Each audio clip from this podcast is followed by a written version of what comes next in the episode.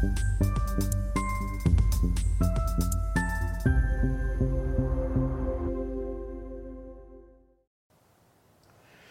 Bonjour, bienvenue euh, sur Instant TV dans notre émission Bourse où les gérants viennent euh, nous faire découvrir, euh, comme vous allez voir aujourd'hui, donc des valeurs peu connues, voire totalement donc inconnues.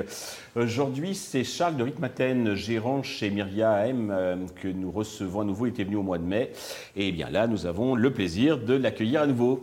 Bonjour Stéphane. Bonjour, merci donc de votre participation. Peut-être deux mots sur Myria AM pour ceux qui ne connaîtraient pas, bien que vous veniez régulièrement, vous et vos confrères, enfin vos collègues donc sur la chaîne.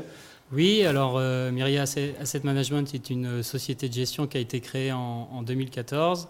Euh, c'est la société de gestion de l'Union financière de France, hein, qui est une banque spécialisée dans le conseil en gestion de patrimoine auprès des particuliers principalement. Mhm.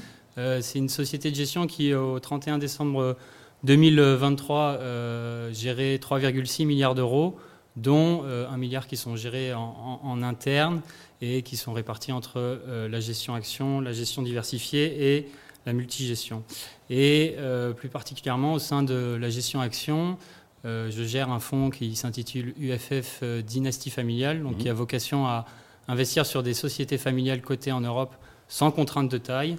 Donc voilà, donc, et on définit une, société familiale si au moins 25% des, des, droits de vote sont détenus par, le fondateur sa famille ou ses héritiers, et on, inclut également euh, les entrepreneurs. Donc on recherche vraiment euh, euh, des sociétés avec une vision de long terme, avec potentiellement une, volonté de, transmission à, la, prochaine génération, une très forte influence de la famille sur la gestion opérationnelle de l'entreprise, et puis on recherche plutôt un projet assez, je dirais, entrepreneurial, avec une ce qu'on appelle une richesse socio-émotionnelle, hein, donc un projet euh, humain avant d'être un projet euh, financier. Et puis voilà, un peu cette, caractéristique d'une gestion familiale, une gestion euh, prudente, de père de famille. Mais, voilà, de bon père de famille, exactement.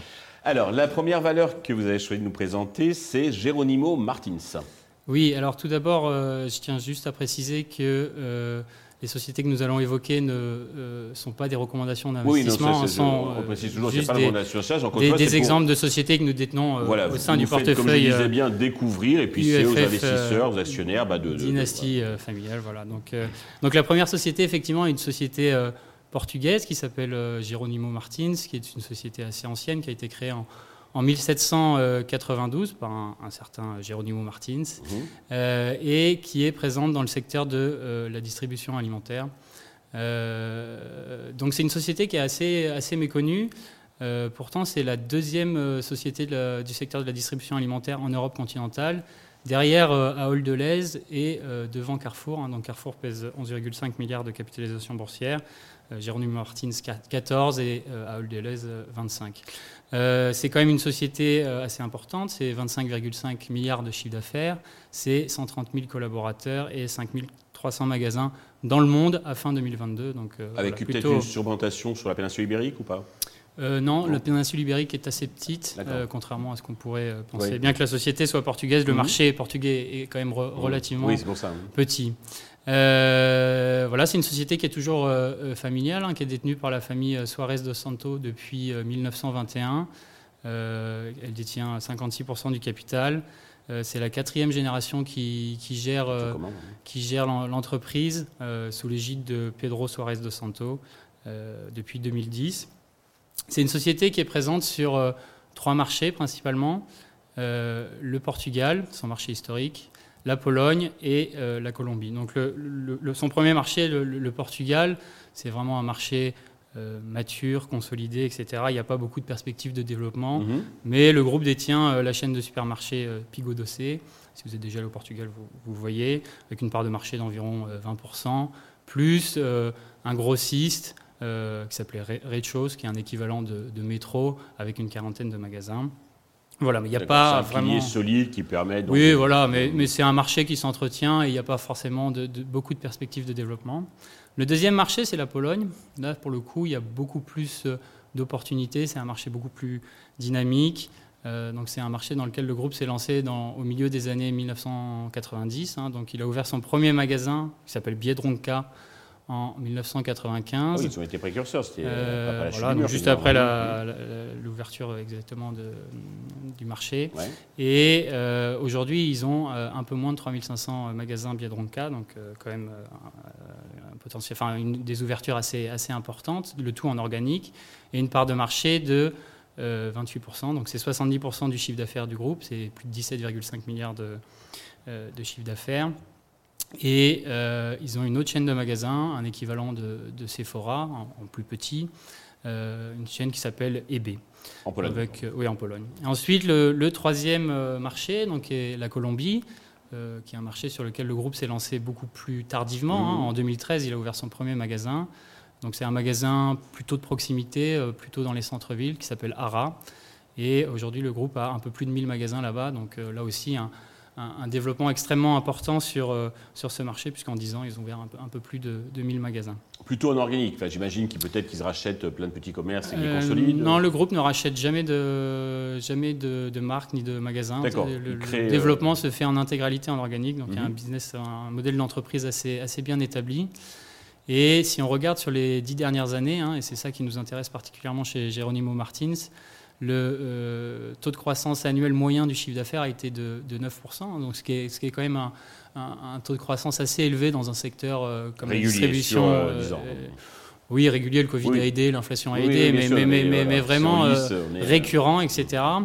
Et qui est soutenu par deux facteurs principalement, hein, donc un rythme d'ouverture de magasins soutenu, hein, donc Juste pour information, en 2022, le groupe a ouvert 450 magasins, hein, donc plus d'un magasin par jour. Donc ça, ça, vient aider la, croissance organique du groupe. Et puis, des gains récurrents de, parts de marché. Hein. donc le, groupe a une, centrale d'achat, euh, particulièrement en Pologne, qui est extrêmement euh, puissante mhm. et qui euh, lui permet de tirer les prix. Et donc la volonté du groupe, c'est d'être le moins cher et tous les ans, bon, voilà, il y a cet effet euh, volume qui, vient grappiller des, parts de marché et qui soutient, soutient la croissance du groupe. Et en termes de valo, on est cher? En termes de valorisation, c'est euh, très raisonnable puisque euh, le secteur de la distribution alimentaire est plutôt un, secteur délaissé, mmh. plutôt vu comme un secteur value, alors qu'on est, on est face à une entreprise de croissance. Et voilà, donc pas, forcément excessif. Et le, deuxième élément qui, qui, est extrêmement intéressant chez Geronimo Martins, c'est euh, le potentiel d'ouverture de nouveaux magasins, de nouveaux pays, pardon. Donc le groupe, euh, voilà, donc à ces trois pays et réfléchit à s'étendre à des pays adjacents à, la Pologne, comme euh, la République tchèque, la Roumanie ou la Slovaquie, qui là aussi sont des, marchés assez importants. Il y a encore donc à développer. Il ne vient pas prendre des parts de marché sur les concurrents. Non, non, non. donc ils se lanceraient en organique avec leur sur les marchés qui, émergent. Voilà, avec leur concept de magasin discount, qui est un équivalent hein, de Lidl ou mmh. d'Aldi.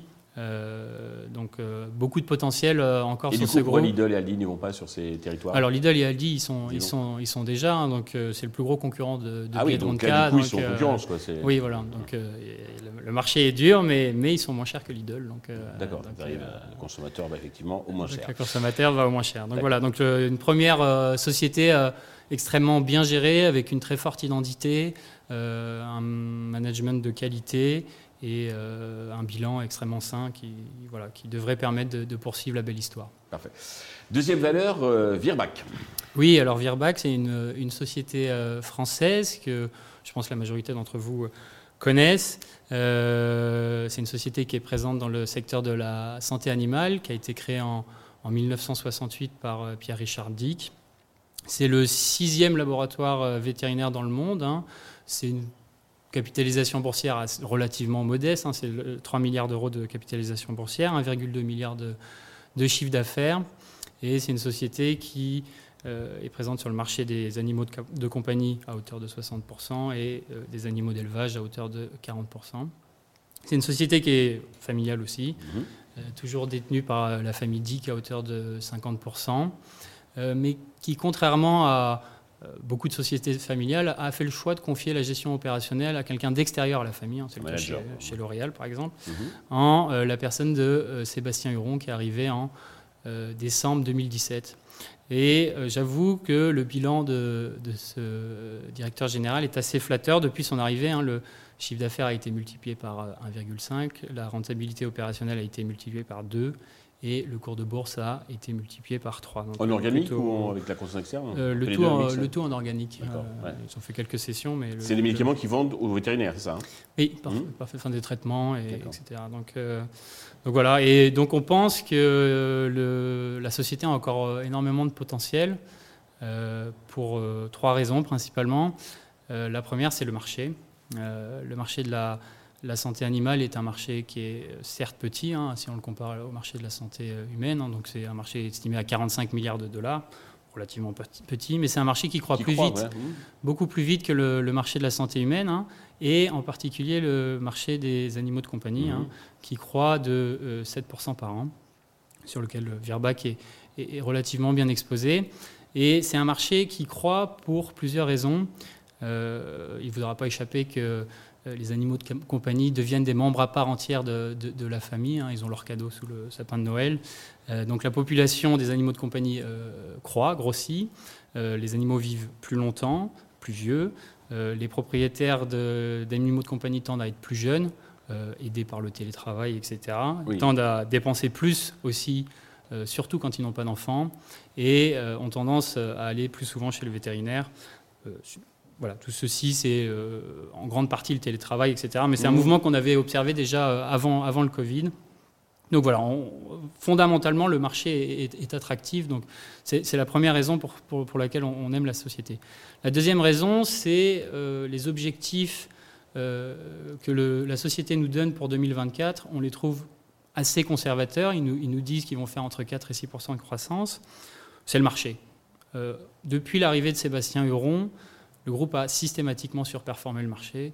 donc on pense que euh, cette année encore, il devrait être capable de, faire mieux que le marché, aidé en particulier par euh, les récents lancements qu'ils ont eus. Donc ils ont lancé un cortotique pour chiens euh, au deuxième semestre 2023.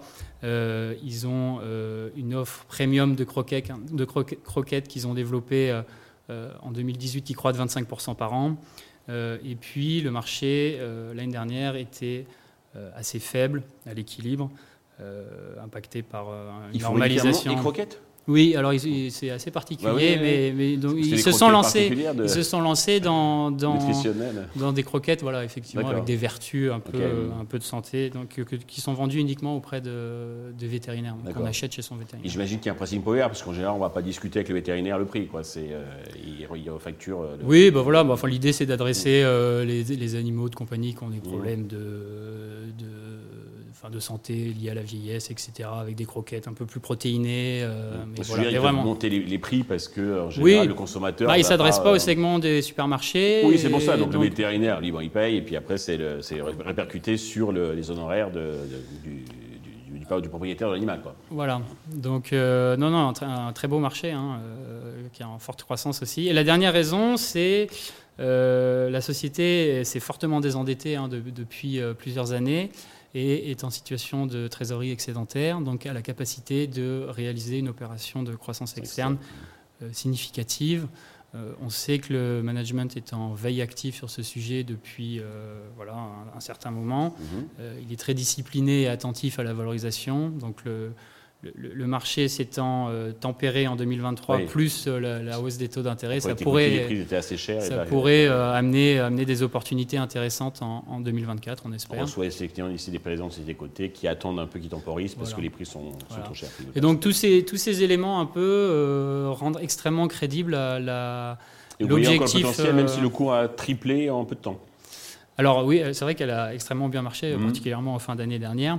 Euh, mais oui, oui, euh, la valorisation est encore euh, très abordable. et puis, on n'est pas forcément des actionnaires de court terme, on est des actionnaires de, de, long terme. Expliquez votre, votre, stratégie, effectivement. Donc voilà, dans une démarche de construction d'un portefeuille à long terme, bien sûr, c'est Alors, dernière et troisième valeur, CTPNV. Alors, j'imagine que c'est des Hollandais, avec NV à la fin. Tout à fait. c'est une société euh, qui est basé aux Pays-Bas, euh, qui a été créé euh, récemment en 1998 par un certain Raymond Vos, et qui est présent dans le secteur de l'immobilier logistique. c'est une société qui est rentrée en bourse récemment. Une sorte de SPAC hein? Non, pas du tout. non, non, non. ils construisent des entrepôts logistiques. D'accord. et voilà, qui est rentrée en bourse en, en, 2000, en mars 2021 qui capitalise 7 milliards d'euros, donc une société quand même assez importante. Mais c'est pas familier alors du coup aussi? Voilà, donc c'est une société qui est toujours détenue par son fondateur. D'accord, ok, c'est introduit en bourse. Une société de première génération, mmh. on dira, par son fondateur Raymond Vos à hauteur de, de 75% du coup. c'est une société qui est présente dans 10 pays.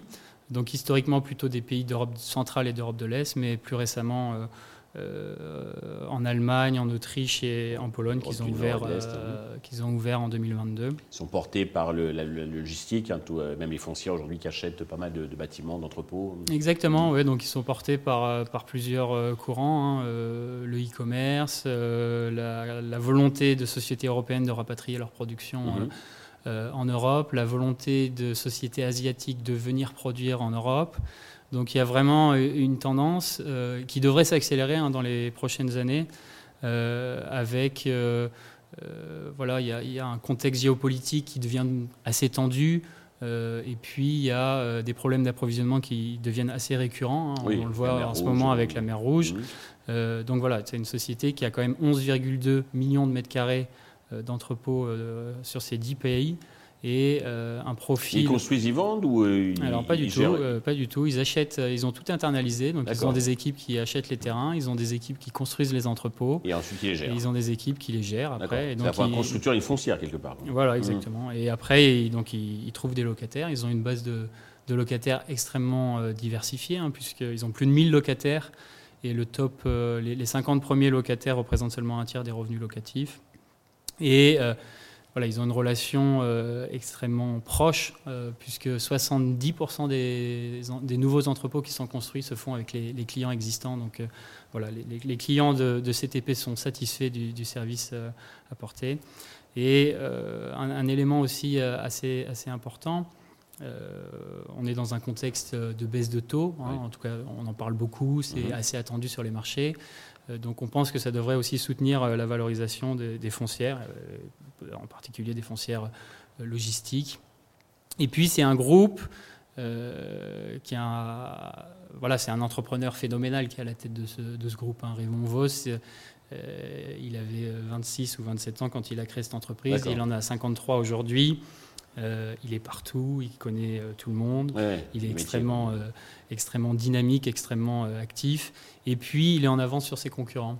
il est en avance sur la, construction de, ses entrepôts, c'est-à-dire qu'il a une centrale d'achat qui lui permet de tirer les prix, il, installe des panneaux solaires sur ses entrepôts qui lui permettent d'offrir de l'électricité renouvelable et à bas prix pour ses locataires, des systèmes de récupération d'eau de pluie. Et euh, il inclut l'ensemble des parties prenantes bah, dans son. une sorte de martingale. Exactement. Parfait. Ok. D'une manière plus globale, comment voyez-vous les perspectives pour 2024 euh, Alors à court terme, ça ne vous surprendra pas, on est euh, relativement prudent. Hein. On pense qu'une partie du potentiel d'appréciation des marchés en 2024 a été absorbée par, par le rallye de fin d'année dernière. Hein. donc voilà.